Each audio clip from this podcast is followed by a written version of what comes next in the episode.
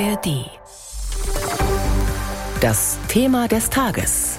Ein Podcast von BR24. Vor Wochen hat eine Nachricht aus Bayreuth die Klassikwelt irritiert. Für die Bayreuther Festspiele in diesem Jahr gibt es noch Karten. Nicht viele, aber doch einige. Karten also für ein Festival, das eigentlich traditionsgemäß schon Monate vor Beginn ausverkauft ist. Auch im vergangenen Jahr war das noch so. Was ist da los? Darüber sprechen wir gleich mit Peter Jungblut, unserem Klassikspezialisten aus der Kulturredaktion. Aber erstmal schauen wir im Thema des Tages mit Silvia Schreiber voraus auf den Bayreuther Wagner-Sommer, der heute beginnt. Und da macht der Parsifal den Auftakt. Besucher dürfen sich dabei auf ein spezielles Accessoire freuen. Wenn man sie aufzieht, sieht man aus wie der kleine Bruder oder die kleine Schwester von Superheld Batman. Die AR-Brillen sind definitiv der letzte Schrei bei der neuen Parsifal-Inszenierung von Regisseur Jay Scheib.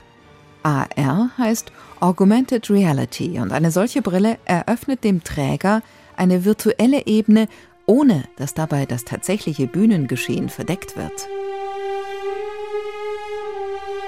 In schwarzen Stoffbeuteln verstaut hängen 330 Exemplare an den legendären Holzklappstühlen im Festspielhaus. Jay Scheib hat Richard Wagners viel zitierte Idee von Bayreuth als Laboratorium, als Werkstatt beim Wort genommen und fügt der Parsifal-Geschichte so eine weitere Dimension hinzu. Und das nicht nur im magischen Zaubergarten von Klingsor. Nein. Interessanterweise in jedem Moment. Sachen sind animiert. Es eröffnet eine Riesentraumwelt. Pablo Eras Casado dirigiert zum ersten Mal im Festspielhaus. Wagners Musik hat er dort aber schon als Student kennengelernt und es war Liebe auf den ersten Ton oder man könnte sagen, der Beginn einer Freundschaft fürs Leben. Wagner is it's for me very important and something that of course will accompany me the rest of my life. Wie auch in anderen Opern in diesem Bayreuther Festspielsommer gab es beim Parsifal Umbesetzungen. Tenor Andreas Schager ist darum nicht nur als furchtloser Held Siegfried im Ring unterwegs, er ist zudem vor zwei Wochen als Anti-Held Parsifal zu Jay Scheibs Produktion gestoßen. Ich hatte ja das Glück, Parsifal schon hier gesungen zu haben. Das heißt, ich bin bestens vertraut mit den akustischen Gegebenheiten.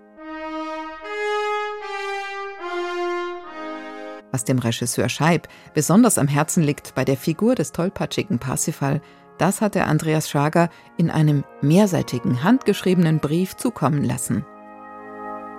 Parsifal ist keiner, der sein Wissen äh, in der Schule oder durch Bücher oder irgendetwas angeeignet hat, sondern aus Empathie.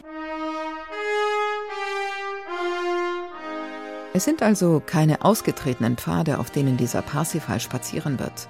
Und selbst wenn die AR-Brillen nicht für alle reichen, um Raum und Zeit verschmelzen zu lassen, bleiben genügend menschliche, allzu menschliche Wunden, in denen Jay Scheib mit seiner Inszenierung bohren wird. Man lernt ziemlich schnell in Parsifal, dass jeder irgendein Loch im Herz hat. Und letztendlich versteht man, dass ich bin die Problem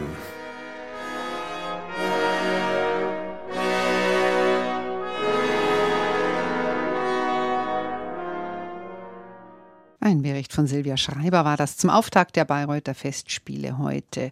Und bei mir im Studio ist jetzt Peter Jungblut, unser Klassik-Spezialist. Guten Morgen. Guten Morgen.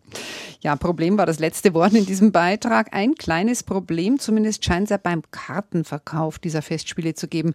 Vor einigen Tagen gab es noch für jeden Teil des Ringzyklus Karten und sogar für die einzelnen Opern.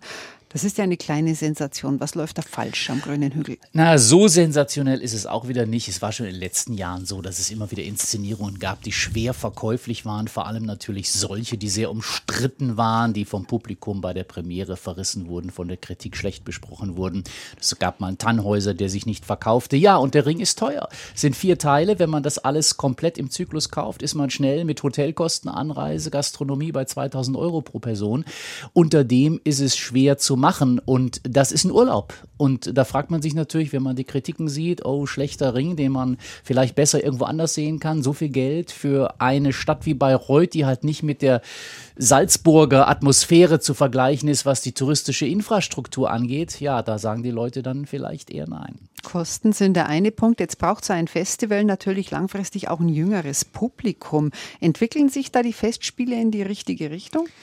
Na, da ist der Preis natürlich äh, schon ein Thema bei jungen Leuten, wenn man quasi unter 280, 300 Euro keine anständigen Plätze bekommt. Das ist für junge Leute, für die allermeisten jungen Leute natürlich zu viel Geld. Wie gesagt, Anreise, Übernachtungskosten kommt alles noch dazu.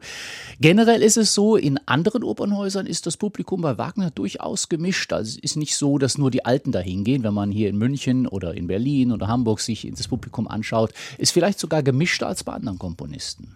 Es gab ja gestern schon seine Vorab-Pressekonferenz zu den Festspielen. Was war denn da zu hören oder gab es da vielleicht auch ein bisschen Selbstkritik?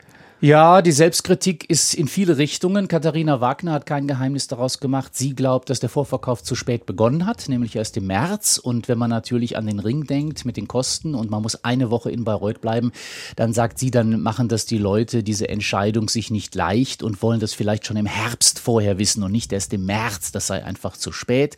Sie bedauert auch, dass sie weder eine Marketing- noch eine Sponsoring-Abteilung hat, wie sie mir gestern noch äh, persönlich sagte. Also, dass es einfach die Struktur nicht da ist für ein modernes Haus, da muss die Politik natürlich Entscheidungen treffen. Und der Geschäftsführer Ulrich Pagels, ja, der hat zugegeben, die Nachfrage nach dem kompletten Zyklus Ring, also vier Teile, die ist einfach nicht hoch genug. Und er sagt, das geht vielen Kulturbetrieben so nach Corona. Die Nachfrage ist skeptischer, kurzfristiger, vorsichtiger und ähm, darunter leiden auch die Festspiele. Also insofern schon Selbstkritik. Stichwort Politik hast du gerade genannt. Letzten Freitag gab es ja eine Meldung, wonach Kunstminister Blume Reformen in Bayreuth fordert. Er war da auch nicht allzu freundlich im Ton. Was meint er denn damit?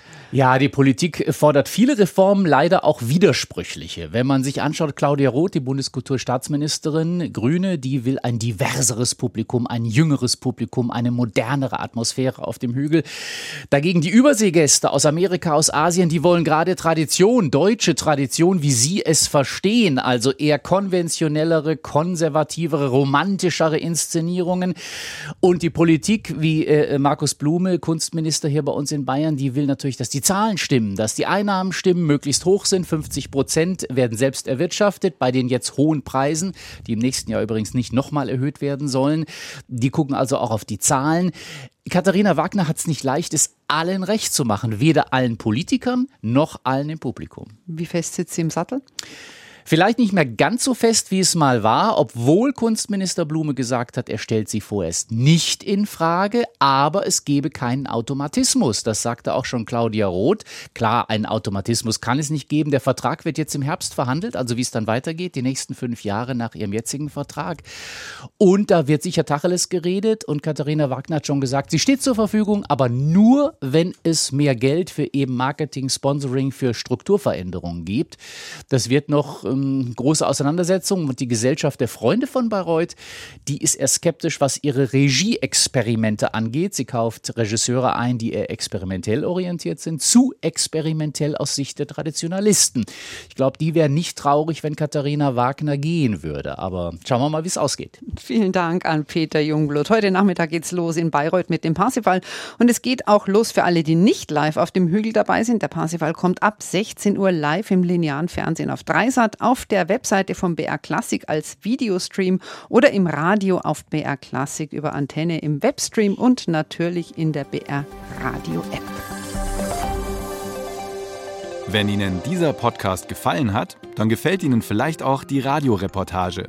Wir haben jetzt wieder die Eingangshalle erreicht, also den Ort, der kurz hinter dem eigentlichen Höhleneingang liegt, der mit einem Eisentor versperrt ist. Du musst aber noch weitergehen.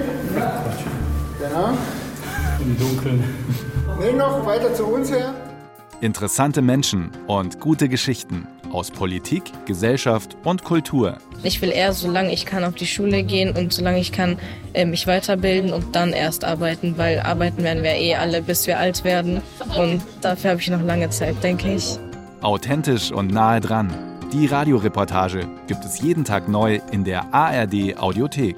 Hören Sie doch mal rein.